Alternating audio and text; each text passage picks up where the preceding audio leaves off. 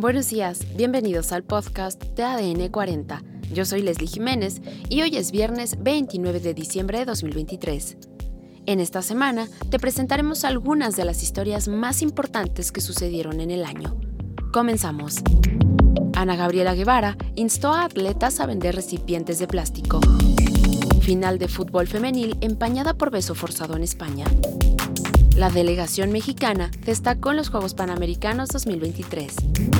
El fugaz liderato de Diego Coca al frente de la selección. Pero antes, en nuestro tema principal, en Tabasco deportistas se enfrentaron a nadar en agua verde.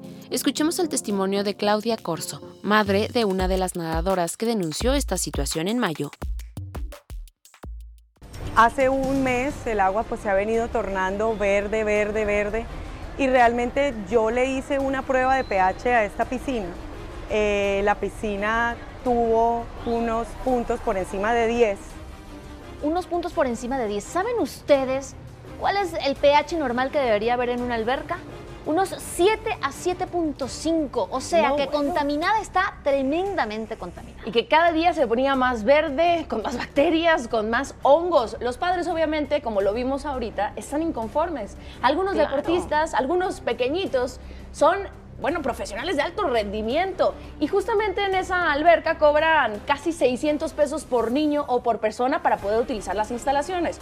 Un profesor dijo que hubo desabasto del producto que justamente sirve para limpiar Em, claro, esta, esta alberca. Los padres exigen que esté limpia, pues cómo no, sus hijos están nadando ahí, entrenando todos los días y ellos están pagando para que tengan un buen servicio. Varios nadadores, además de esta situación, ya se han enfermado. Tremendo. Mi hijo le dio otitis y le dio un hongo en el oído simplemente por andar en esa agua y sé que hay otros niños que han presentado problemas estomacales.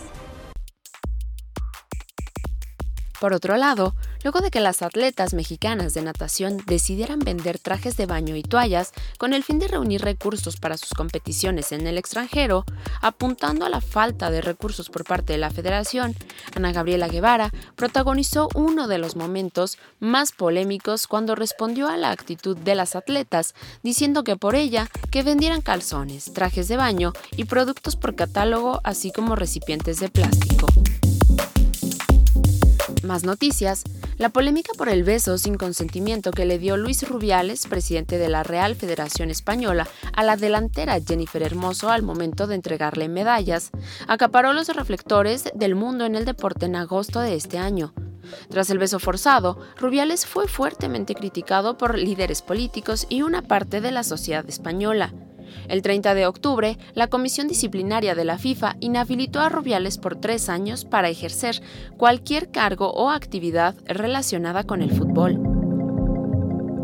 Además, atletas mexicanos de diversas disciplinas dejaron en alto el nombre de México durante su participación en los Juegos Panamericanos de Santiago de Chile 2023, consiguiendo un total de 142 medallas, de las cuales 52 fueron de oro, 38 de plata y 52 de bronce. Más información el argentino Diego Coca se quedó al frente de la selección mexicana durante 129 días y dirigió apenas 7 partidos. Esto ha sido todo por hoy. Yo soy Leslie Jiménez y recuerda seguir a ADN 40 en Spotify, Apple o tu plataforma de audio favorita.